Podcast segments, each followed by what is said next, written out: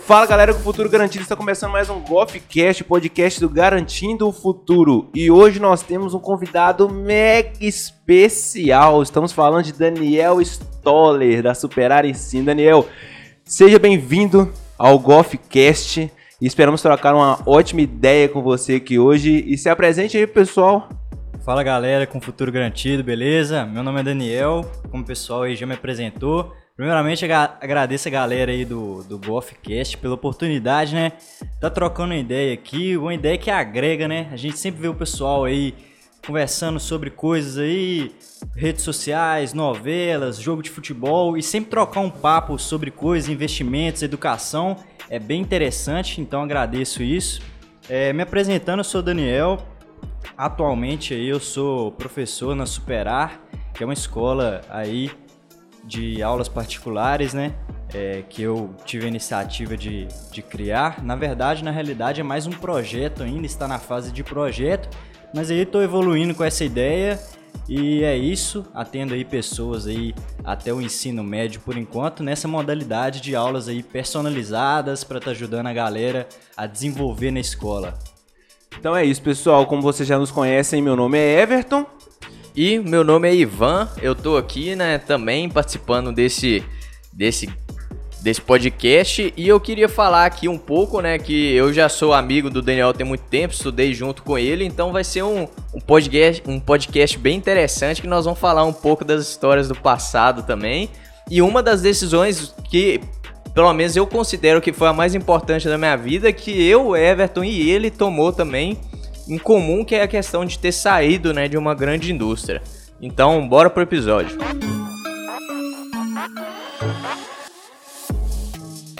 Então, já vamos começar já com, com esse assunto, então. Aproveitar que o Ivan já jogou a bola, agora a gente é só sacar, só cortar só. essa bola só. Então, Daniel, e como é que você sentiu, cara? Como é que foi pra sua família, você sair da Cenibra, visto que nós três trabalhávamos lá e pra nossa região aqui é uma empresa gigantesca. Como é que foi essa decisão que você tomou?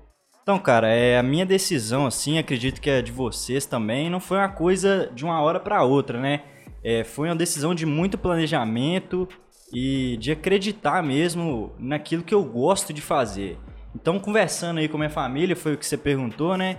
É, eu deixei bem claro para as pessoas né, o que eu gostava, qual que é, eu acreditava que era a minha missão. É, e aí fui planejando. É, também a parte financeira é muito importante, o que me deu uma segurança para mim e para minha família de estar tá saindo tranquilamente. Né? Teve apoio, Daniel, da sua família? Tive, tive apoio. Como eu falei, é, eu deixei claro para a galera o que, que eu gosto, o que, que eu quero fazer. E também toda essa parte de planejamento foi muito importante para o pessoal me dar apoio que eles perceberam que era uma, não foi uma coisa, uma decisão instantânea, uma decisão de cabeça quente que eu estava tomando. É, então a galera me apoiou sim, é, mais a minha família, né? Algumas pessoas, alguns amigos, é, outros parentes mais distantes, é, quando eu falei que eu tinha saído assim, até estranharam, né? Porque por se tratar de, um, de uma empresa muito boa. Até hoje me perguntam, cara. Até hoje é. me perguntam. Você, você saiu da Cenibra, você tá ficando doido? Isso, aí a galera, porque a galera não entende a trajetória, né? Muitas vezes ele fica sabendo da notícia ali, mas quem conhece a minha trajetória, o que, que eu tava planejando para mim, me apoiou, me apoiou bastante meus pais, minha namorada, isso foi muito bom, me deu muito incentivo pra estar tá saindo. Ó, o cara é covarde, o cara nem fala né, de mim aí, né? Só falou é, dos pais, da namorada, pô. É, pô, também, eu, Daniel, eu comecei a trocar ideia com ele, né? Desde o, sei lá, início de 2019, se eu não me engano, né? A gente tinha uns treinamentos juntos. E o interessante, né, que a história minha do Daniel é bem parecida, porque eu estudei com ele no ensino médio, ensino técnico, a gente fez estágio junto, né, na Cenibra, e entramos no projeto trainee juntos também na Cenibra, então é, é bastante tempo de convivência, e aí eu comecei a trocar ideia com ele, né, que é, a, a, eu queria, né, fazer algo que, que tivesse mais a ver com o meu perfil, né, e eu já tinha um tempo que eu estava trabalhando, né? Trabalhando não, né? Mas estudando investimentos e pensando, né, em seguir uma carreira com isso, né, com, com na área educacional para agregar também na vida das pessoas. E aí trocando uma ideia com o Daniel, ele tinha, né, algo semelhante que era a questão de trabalhar nessa área educacional também e que ele estava com, com essa intenção, né? Então, é, nós dois começamos a planejar praticamente quase no mesmo tempo, né? Só que eu saí um pouco antes dele, e aí passou, sei lá quantos meses, uns quatro meses, você saiu também, é, por né? aí, quatro a cinco. Cara, então, é muito, é muito legal isso, porque, tipo assim, cada pessoa tem o seu momento de virada de chave. É, porém, tem pessoas que não, nunca chegam nesse período de virada de chave. Eu sou mais velho que vocês dois, porém, em comparado a tempo de Senibra, eu tenho pouquíssimo tempo a mais, tinha pouquíssimo tempo a mais que vocês. E mesmo assim, quando a gente começa a entrar naquela rotina e que não nos agrada, começa a gente pensar no longo prazo, será que isso faz sentido que a gente fique aqui até aposentar? E a gente começa a pensar nas outras alternativas. Só que a gente saiu do lugar, a gente se planejou para poder sair do lugar. Pode ser que os nossos projetos não deem certo? Claro que pode ser, existe uma chance para isso. Mas se a gente não tentar, a gente nunca vai saber. E isso é que as pessoas têm muita dificuldade de saber. E o mais engraçado é que nós partimos ainda para o mesmo ponto que é a parte educacional, em, em frentes diferentes, mas todas com o objetivo de transformar a vida das pessoas mesmo, auxiliá-las, ajudá-las. E conta pra gente de onde que nasceu o Superar Ensino, como foi essa motivação, desde quando? É, na realidade, sempre quando eu estudei, é, estudei em escolas particulares, é, toda a minha vida, eu tive esse privilégio, né? Meu pai sempre trabalhou em indústria também, é, ele conseguiu me dar essa condição. Mas dentro da escola, é, até ali, desde que eu me conheço como gente mesmo, da uma quarta série em diante, eu sempre pegava recuperação, cara. Sempre que ia isso? mal na escola. Sério mesmo? Sempre ia mal. Porque eu era um cara que gostava. Eu peguei muito... recuperação uma vez eu quase me mato por causa disso. e ele colava comigo ainda e eu não pegava, hein? Eu sempre era bacalhado. Aí, cara. Você fui... não quer vir pro Garantir no futuro, não? aí, cara, fui nessa trajetória de pegar a recuperação, só que eu era uma pessoa, assim, muito infantil mesmo.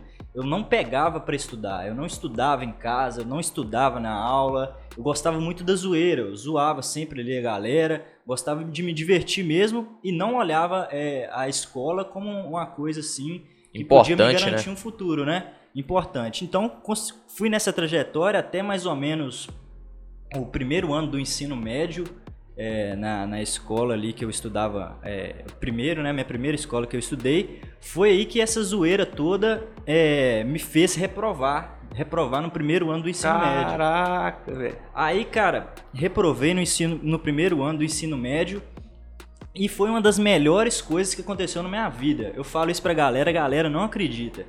Porque isso aí me deu, me deu consciência, cara. Me deu é, uma maturidade diferenciada. Então, é, eu mudei de escola, meu pai me colocou no curso técnico, falou, você não quer nada com a vida, vou te colocar aqui. Obrigando, me obrigando mesmo, tipo assim, me obrigando mesmo, não tinha alternativa.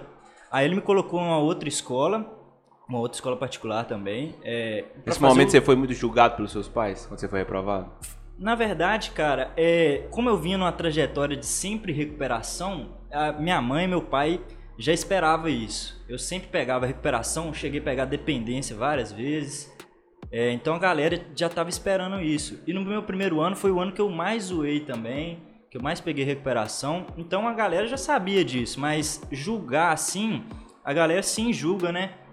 Quando você fala que você foi reprovado, a galera, é o cara burro, velho reprovado. É sempre, sempre tem esse, esse lado, né?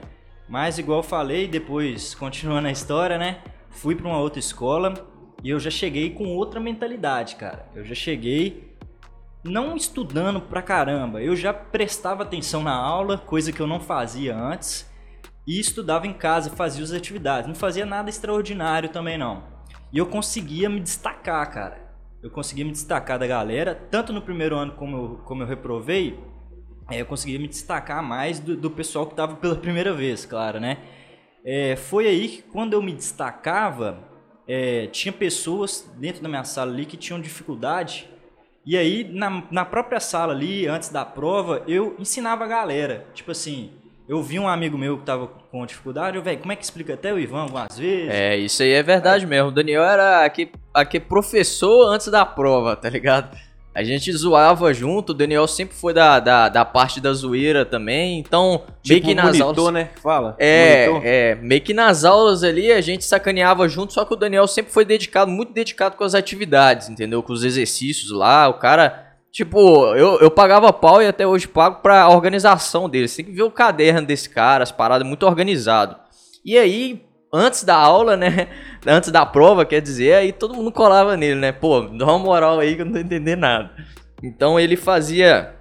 Dava aquela moral, né? Antes da prova ensinava a gente e ia todo mundo mais ou menos preparado para a prova e isso foi que garantiu aí a galera também conseguir, né, tirar boas notas e ele adquiriu também essa questão de, de ensino, né, que ele a qualidade de ensino dele. Cara, é, quando você falou o negócio de reprovar, recuperação, enfim, é, depois que passa, a gente consegue ver, né, os pontos positivos.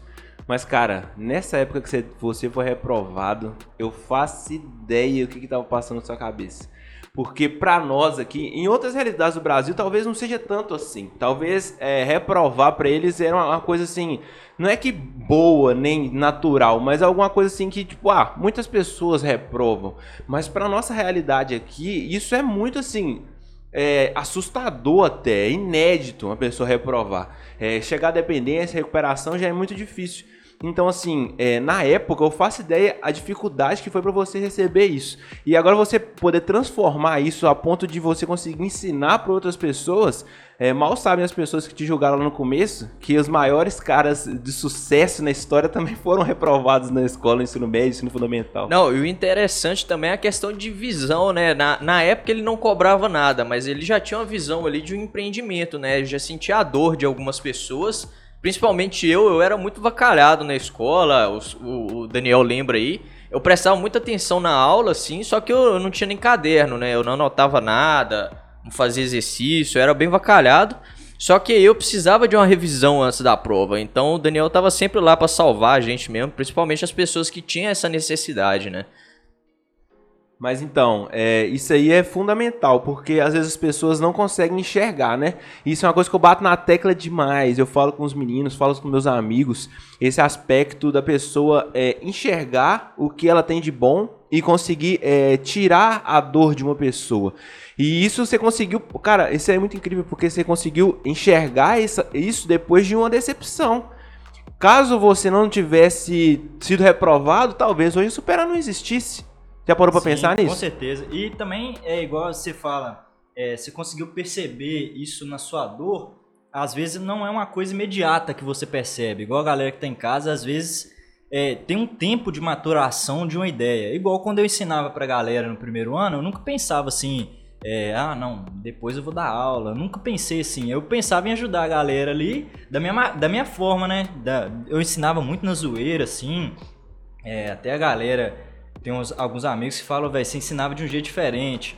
E aí eu fui evoluindo e se dando bem na escola, foi que eu me dei bem no técnico também, que eu fazia o técnico junto. Então, como eu fazia o técnico, a galera tava naquela, naquela vibe assim, ah, a gente tem que ir bem no técnico para conseguir um bom emprego. Então eu fui nisso também, a minha ideia não era dar aula. Foi aí que eu consegui um estágio lá na, na Cenibra, depois eu fui para um projeto, que, que, é o projeto Trainee, que é um projeto de estudo também. Então, dentro do projeto, eu, até assim, até ah, dois anos, um ano atrás, dois anos atrás, eu só estudava. Porque dentro da indústria também, no projeto, a gente estudava. Então, à medida que eu fui estudando ali, foi, foi quando eu, assim, foi uma das viradas de chave minha, foi quando eu comecei a dar aula particular mesmo. Eu percebi, assim, que eu gostava de ensinar e de dar aula, que eu podia transformar isso em um negócio quando eu estava dentro da indústria, que eu queria aumentar o meu rendimento. Então, eu tive uma, uma primeira aluna de que eu dei aula particular mesmo na minha casa, e foi através de, dessa primeira aluna que eu comecei a gostar demais de ensinar ali, é, de ensinar de forma particular, né? Entendi. E como é que funciona? É, o Ivan ia fazer uma pergunta aqui, eu acabei interrompendo ele, mas você está abordando pessoas do ensino fundamental, médio, faculdade? Qual público que você está vendo? Eu, eu, como eu sou uma pessoa muito nova ainda, eu, para você ensinar, você tem que construir um conhecimento antes. Então, o conhecimento que eu tenho é até o ensino médio, que eu domino mesmo para poder estar tá passando para a pessoa, né? O ensino superior eu ainda curso, eu estou no oitavo período de engenharia elétrica. Eu penso mais para frente ainda tá voltando mais para o ensino superior, que eu vejo que a galera tem bastante dificuldade também nas matérias iniciais de cálculo, mas o que eu domino e o que hoje eu faço é até o ensino médio. Entendi. E mesmo assim tem muito público. Tem, a, a galera tem muita dificuldade. Na verdade, é um público muito grande de estudantes, né? É, só que é um público restrito de vestibular, né? De vestibular, a galera tem muita dificuldade, são os que mais procuram, né? E a galera que, que tá reprovando, que era como eu, como eu era, né? Galera que tá pegando recuperação, eu já fiz muita aula particular também. Então, é esse pessoal que tá com dificuldade na escola é o público-alvo, né?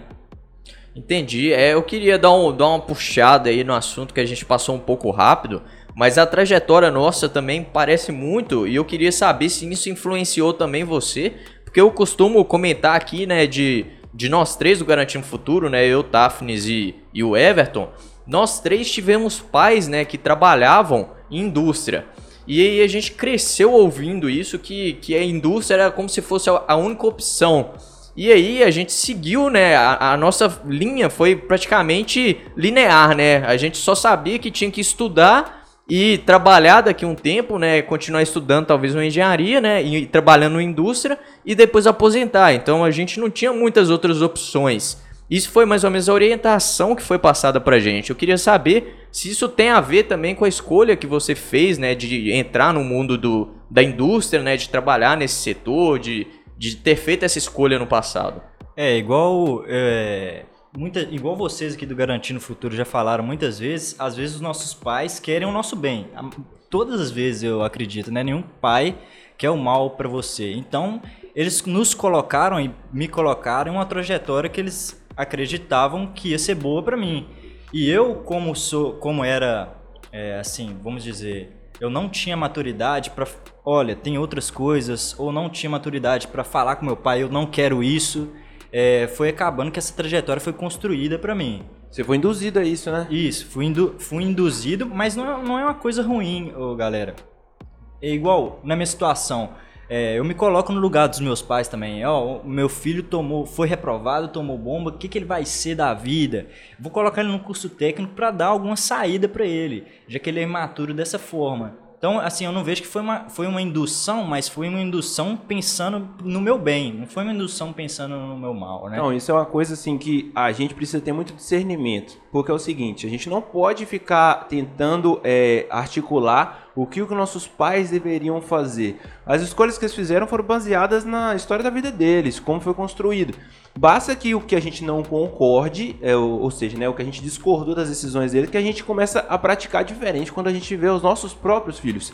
E aí a gente vai sentir na pele como é.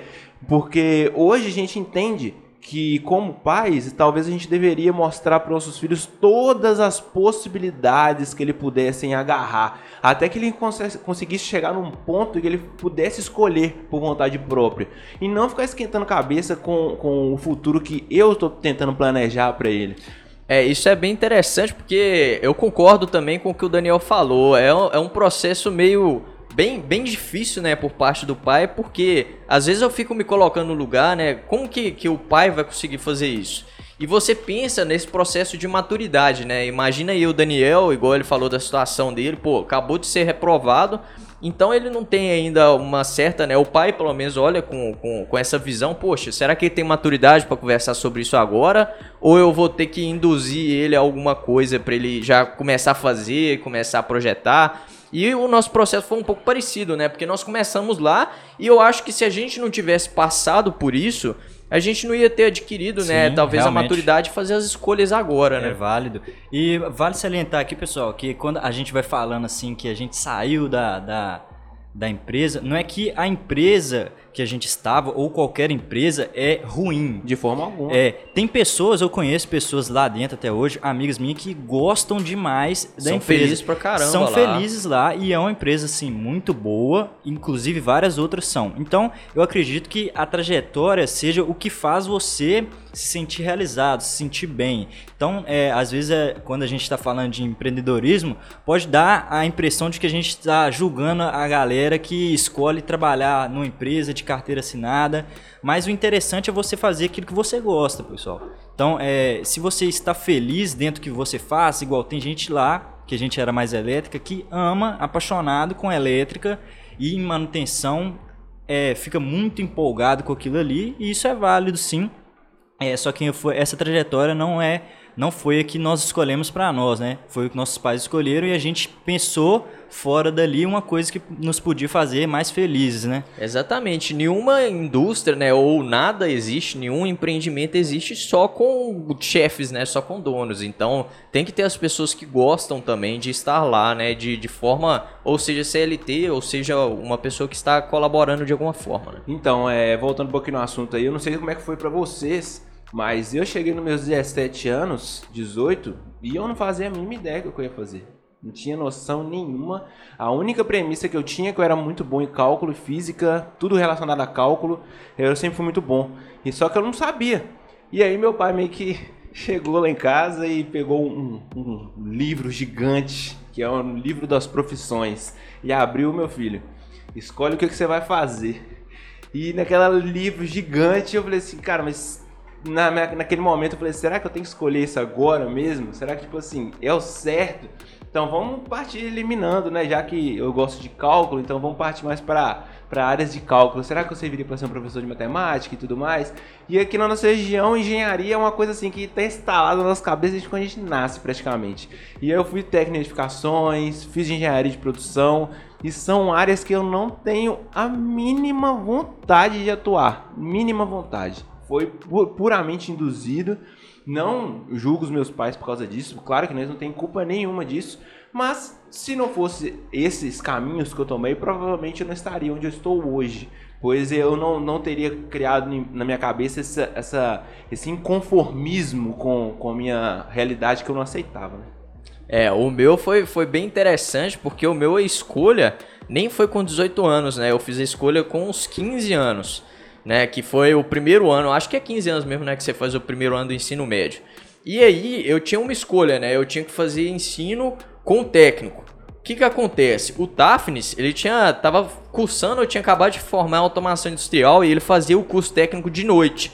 E eu sempre quis ganhar dinheiro. Eu falei, pô, então eu vou fazer o ensino de manhã, né? No caso, o ensino médio de manhã, passo o meu técnico para de noite e de tarde eu trabalho em algum lugar meio período, e isso com 15 anos, pensando em ganhar dinheiro, né? Bonito, né? tipo assim, na imaginação, tudo lindo. É, só que aí quando eu entrei no, no ensino médio lá, era tempo integral.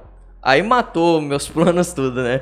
Porque eu tive que trabalhar de manhã e de tarde, né? No, no caso, estudar de manhã e de tarde no ensino, né? De manhã ensino médio e tarde ensino, ensino técnico. E isso foi tenso para mim na época, porque eu tinha escolha do Cefet, né? Eu pensava, pô, eu acho que vou fazer computação lá no Cefet e eu podia fazer a prova, só que eu deixei de fazer a prova exatamente por causa dessa escolha. Pô, vou passar meu técnico para de noite, de tarde eu trabalho com alguma coisa e aí vamos ver, né, o que que dá. Aí, como eu não pude trabalhar, e com 18 anos eu fui seguindo isso. Pô, tô fazendo automação, meu irmão já fez automação, mexe com elétrica, então vamos seguir nesse negócio aqui até onde vai e vendo que dá, né? E é, é, é, muito é muito massa a gente ver isso, porque na época a gente esquentava tanto a cabeça com isso, cara. Quando era novo, nossa, Cefete era tipo assim... Nossa, a coisa mais sensacional que alguém poderia passar, e a gente estudava pra caramba. Hoje em dia eu olho pra trás e falo assim... Cara, pra que eu esquentei tanta cabeça com aquilo, sabe? Porque não, não é que não seja incrível, é incrível, mas pro Everton não, não ia adiantar, não ia fazer diferença nenhuma. E você, Daniel? Você fez curso técnico, agora está fazendo faculdade. E agora? Quais são os próximos passos?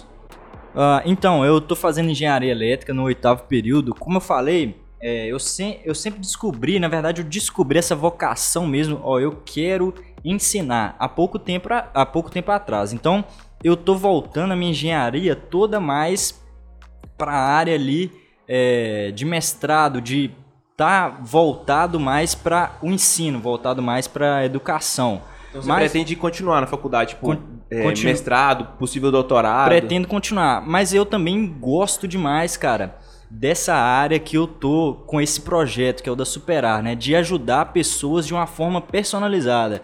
Então eu gosto demais também dessa área, é mais uma área voltada mais para o empreendedorismo, e eu tô dando muito foco nela agora, é, e eu tô entre, entre essas duas, duas vertentes, né? Um, um mestrado ele já exige mais tempo de você, né? É, mas porém você alcança coisas maiores. Você pode alcançar é, E você pode ensinar ali para pessoas de nível superior, então eu acho isso muito interessante também. Mas eu tenho a ver muito forte nessa na, na no empreendedorismo para as pessoas mais novas até o ensino médio.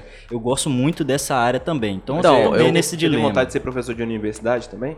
Cara, é, eu vejo as universidades não com muita empolgação, né? É, na verdade, eu falo de um mestrado, de um doutorado, mas também voltado para essa área de ensinar pessoas de forma personalizada. Entendi. É, mas não em sala de aula dentro de faculdade. Eu, eu pelo menos os meus professores que eu vejo, é, eu vejo que a faculdade ali não é muito empolgante assim o fato de dar aula. É, eu dou aula particular, assim, eu me empolgo vendo a pessoa evoluir, vendo que eu estou ajudando a pessoa. E dentro da faculdade eu não percebo isso, que os professores têm essa, essa, esse, essa coisa por dentro, né? Então a- o pessoal da faculdade tem alguns, alguns alunos ali que estão procurando, mas a grande maioria, assim, dentro de sala de aula, eu, eu acho os professores que eles meio se, que se desmotivam com os alunos. Cara, né? essa sensação é muito massa, né? Você vê a evolução do É cara. muito eu gosto demais, cara. É igual, por exemplo, essa, essa minha primeira aluna que eu tive, ela eu consegui perceber coisas que ela tinha dificuldade que são muito básicas. Então, ela, ela evoluía ali na matéria, ela estava no nono, primeiro ano, é, tinha coisas que ela sabia muito bem, fórmulas de física que ela conseguia decorar muito fácil, mas é, às vezes a pessoa não sabe um pré-requisito lá de trás uma divisão por números decimais. Então, isso atrapalha a pessoa, porque a matemática é uma coisa contínua, né? Então, eu conseguia perceber a dificuldade real, a raiz da dificuldade dessa pessoa. E tá ajudando ela nessa raiz é, da dificuldade foi que a pessoa consegue evoluir. E você vê que você ajudou a pessoa a evoluir é muito gratificante. Então eu busco mais isso, essa gratificação de ajudar, sabe? Isso que me motiva. Igual dentro da faculdade eu não, eu não consigo ver muito isso. Então, eu acho interessante também que a faculdade, eu acredito que seja uma coisa mais, como que eu posso falar, né, mais mais trancada, né? É mais difícil você conseguir inovar de alguma forma, porque deve ter várias regras, né? Até Tem as né, diretrizes, né? A burocracia de ensino, tem toda uma grade, né? Que, que tem que precisa ser seguida. Exatamente, mas também em questão da aula, né? Da própria aula, talvez tenha, tenha alguns conceitos até mesmo da faculdade que você tenha que passar. E isso eu acho muito engraçado, porque eu, Daniel, como a gente foi da mesma sala, a gente sempre brincava com um dos professores lá que a gente odiava slide. Então, eu, Daniel, tinha até uma ideia que a gente, todas as apresentações de trabalho que a gente ia fazer junto, a gente nunca usava slide, né? Porque a gente odiava ver slide, odiava ver apresentação. Aí eu tô querendo até fazer uma aula experimental lá com o Daniel pra ver se esse ensino tá sendo personalizado mesmo, ele tá usando slide lá. Cara, mas isso aí que você falou sobre abordar, tipo assim, é, as coisas que vêm antes da pessoa, sabe? Que já é um trabalho até meio psicológico, pra você entender, tipo Sim, assim, as dificuldades sim. que a pessoa não te fala. Então você precisa perceber nas nuances. Com certeza. Então, por exemplo, a gente tava fazendo a live quarta-feira agora. E aí a gente já tem todo o passo a passo. Nós temos o, o- a playlist lá no YouTube. Começa por aqui, todo o beabá da pessoa pra começar a investir. E aí a pessoa vem falar com a gente que ela acompanha nosso conteúdo diariamente, assiste nossas lives, ouve o podcast, enfim, todos os nossos conteúdos, mas fala que não começou a investir ainda, porque tem medo. Ou seja, nós acabamos de sentir uma dor que a gente acreditava que a gente já tinha é, é, tirado, Eliminado, né, eliminado alguma da forma. pessoa. Só que é muito mais comum. E até no ensino isso deve ser muito comum, porque às vezes a pessoa tá lá com Demais. você, estuda, estuda, estuda, estuda, sabe tudo, chega na prova e trava. Sim. Isso acontece muito com o Enem. A pessoa dá, é, dá branco, fica nervosa, fica pensando no futuro demais, cria ansiedade, enfim. Como é que você lida isso com seus alunos? Não, então, tem demais isso, cara. Às vezes tem, tem várias situações, né? Por isso que eu falo que é uma coisa personalizada. Tem pessoas que chegam já com bloqueio. Ó, eu não gosto de matemática, não gosto de história. Mas por que, que você não gosta? Então, às vezes a pessoa teve um professor ali que, que ele não gosta e ele não gosta da matemática. futuro, então, hein? Então, a pessoa é, é, Ah, eu não gosto de investimento. Eu já tive essa trava de investimento. Ah, não, eu vou perder dinheiro. Então, é um bloqueio inicial psicológico que a pessoa tem. É, e dentro, dentro é, do meu desenvolvimento ali junto com a pessoa, é, eu tento ver o que, que ela o que, que eu posso desbloquear ali nela. É, por que, que você não gosta de matemática? Ah, eu vou te explicar matemática de um jeito diferente. Aí a pessoa já começa a não gostar da matemática, mas a abrir, né? suportar. Isso. Então, tem pessoas que têm outras travas também, é, como por exemplo, às vezes a pessoa. Rindo, Daniel, o que, que é? Ivan tá rindo aqui. Não, é, eu, tá... eu, eu, ri porque falou não que ele gosta, mas ele suporta é, matemática. Suporta. É, é, é, igual, na escola a gente vê muito isso, né? Que a pessoa tem que se dar bem em todas as matérias ali. E às vezes, é igual, por exemplo, eu, eu detesto, eu não gosto eu falo que eu detesto. Eu não gosto. não, eu não gosto muito de história. Professor sincero. não gosto muito de história. Então, assim, tem várias matérias e a pessoa não tem que gostar de todas, né? Mas o sistema faz com que ela é, tenha que se dar bem é, nessas matérias. Mas Até porque é, você não seria nem humano, né? Seria um é. computador se você gostar não, de todas. Não, e o mais legal que o, que o Daniel falou, porque, igual ele falou agora de história, eu também sempre odiei história e geografia. Olha só que interessante. E agora eu faço, tô fazendo, né, cursando, igual a maioria já sabe ciências econômicas. Aí você estuda o quê? História e geografia, praticamente. É. E aí é legal que existem alguns fatores, né? Por exemplo, você estudar história de, de alguma coisa específica que você gosta, é legal. Agora, você estudar a história toda, às vezes é um saco mesmo, né? Você pega várias matérias que você não tem nenhuma vontade, sabe? Cara, tenho uma dúvida muito grande, que é o seguinte. É, a gente até ia bater na tecla que é o seguinte, na escola a gente tende, a, a escola e os professores tendem a focar no aluno as dificuldades que ele tem. Então, por exemplo, se, o aluno é muito bom em matemática, o professor de matemática nem esquenta a cabeça com ele, porque acho que ele já se dá bem mesmo. E aí fica os pais, professores, escola, enfim, fica cobrando a matéria que o aluno é abaixo da média. Como é que funciona para você na sua profissão, sabendo que existe um aluno com uma demanda falando para você, olha, eu tenho dificuldade em história e geografia. Eu quero aprender esses dois. Como você se sente tendo que ensinar essa matéria para essa pessoa, sabendo que você acaba que você também está fazendo parte desse sistema meio que tipo assim de tornar as pessoas meio medianas. O que, que você acha disso? Estou falando Sim. asneira? O que, que você acha? Não, é só voltando a é, falar das travas lá, igual você comentou aí, muitas vezes a pessoa foca na, na dificuldade ali. É, assim, você tem, você tá mal em matemática, você tem que ir bem em matemática. Mas dentro da sala de aula, é, o professor, como são vários alunos, às vezes não consegue perceber a dificuldade individual, a raiz da dificuldade desse aluno. São várias pessoas, não é que o professor não tem a capacidade para isso. Ele dá várias aulas, 40 alunos na sala, ele, ele não vai ver culpa, isso. Né? Ele, tem nem culpa. ele não vai ver isso.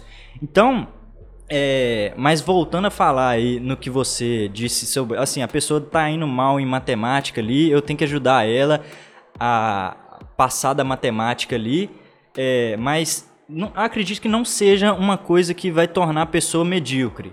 É, a pessoa, quando. Igual o meu intuito é fazer ela, a pessoa superar, por isso que chama até superar. Superar aquele obstáculo ali para ela conseguir fazer o que ela gosta. Então, dentro da minha aula, eu falo assim: ó, o sistema exige que você tire 60 em matemática. Você não gosta de matemática, vamos fazer com que você passe em matemática para você conseguir desenvolver aquilo que você gosta. E dentro da minha aula eu sempre, eu sempre pergunto para as pessoas, é, no final da aula, uma conversa descontraída, mas o que, que você gosta de fazer? O que, que você quer ser?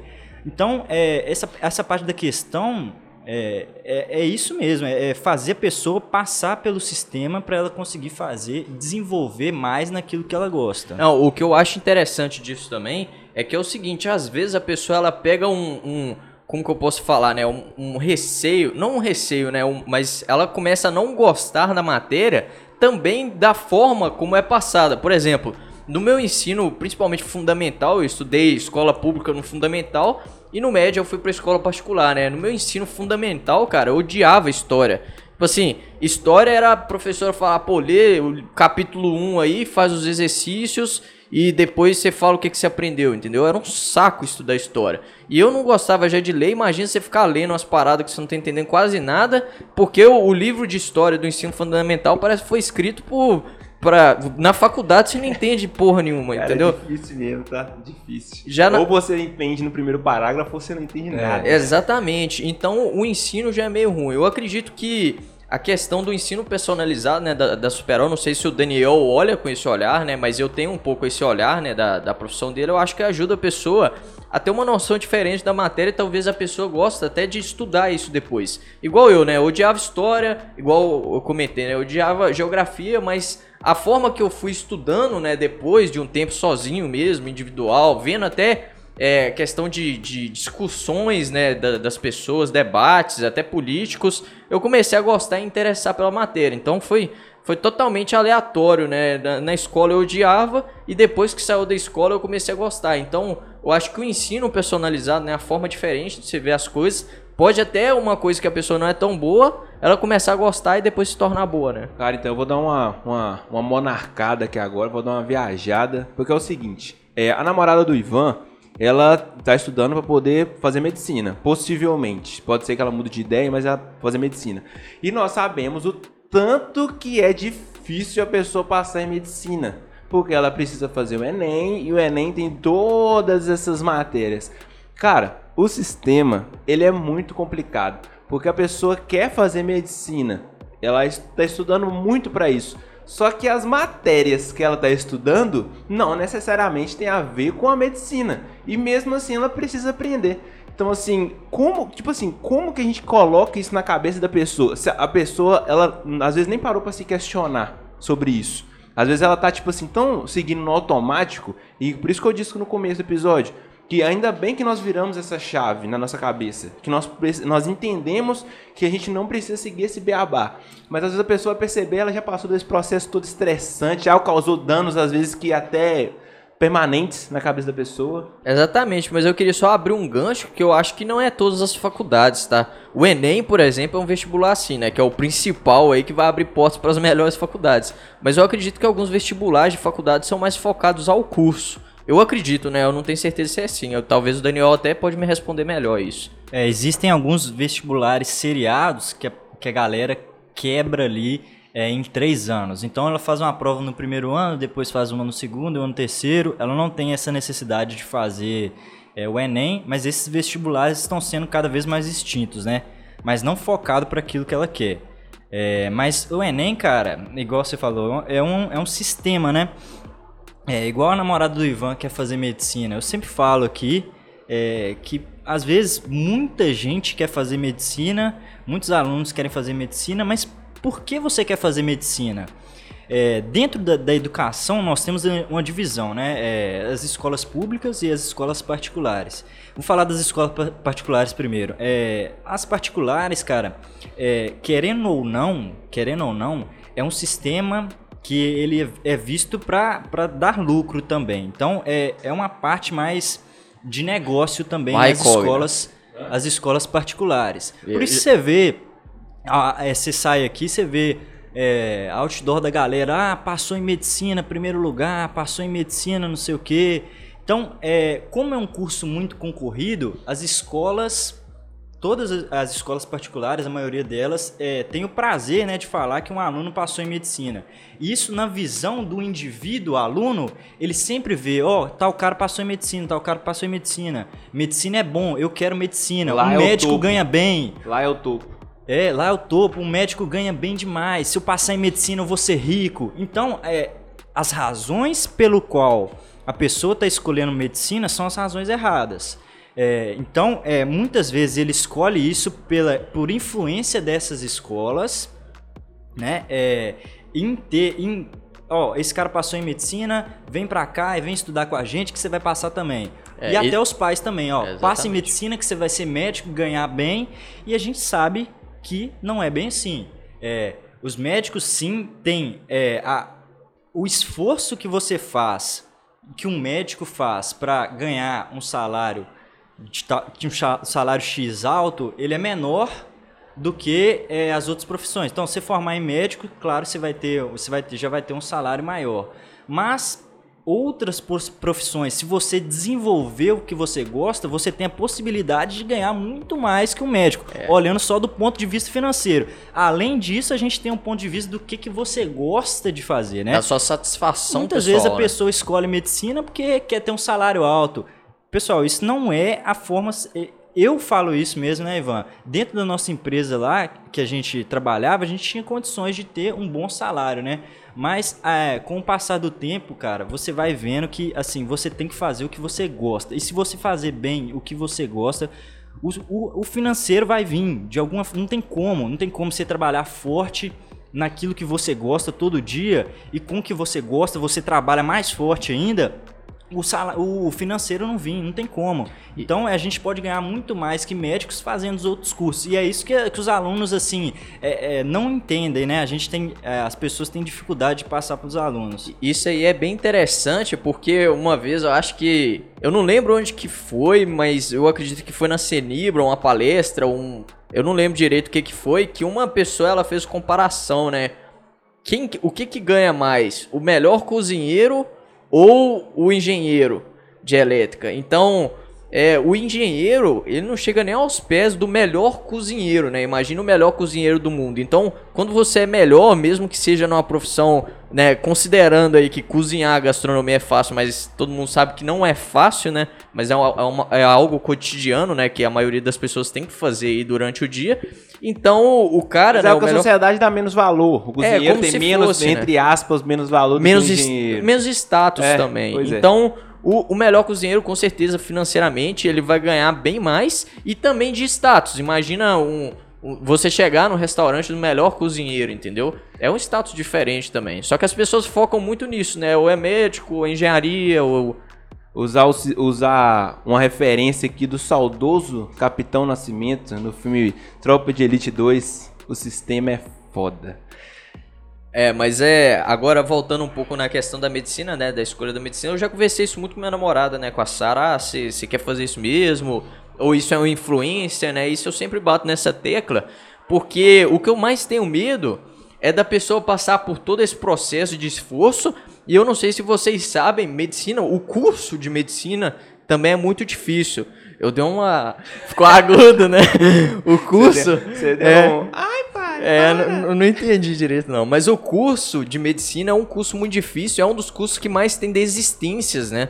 Então, eu não sei se o Daniel sabe disso, mas durante o curso as pessoas escolhem, faz o vestibular. Quando começa a cursar é tão difícil, né? Porque você tem que anatomia é uma coisa difícil, né? Imagina você ficar gravando nome de osso, uma pá de coisa.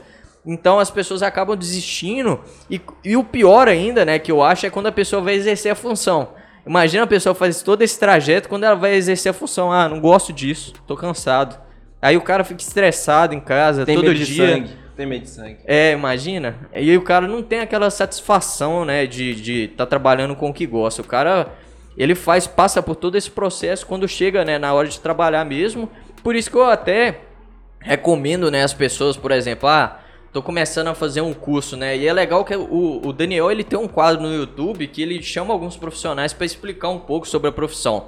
Mas é a pessoa fazer um estágio na época que a gente estava fazendo o curso técnico, né, aconteceu isso e eu nem dava muita, muita bola porque que os professores falavam, mas a maioria dos professores, não sei se o Daniel lembra disso, falava, pô, é, faz um, um, um estágio gratuito aí, pô, vai para algum lugar só para você ver como que é o curso. Sim, e talvez se eu importante. tivesse tido essa experiência um pouco antes, eu já teria amadurecido, né, se eu queria ou não trabalhar com aquilo. Então, é interessante sempre a pessoa ter experiência ou até ver no YouTube, pessoal, pô, rotina de, de um advogado, o que, que o advogado faz, como que, que ele vai fazer. Não é só você ser um advogado, mas você sempre é, estar satisfeito com o que você está exercendo, né?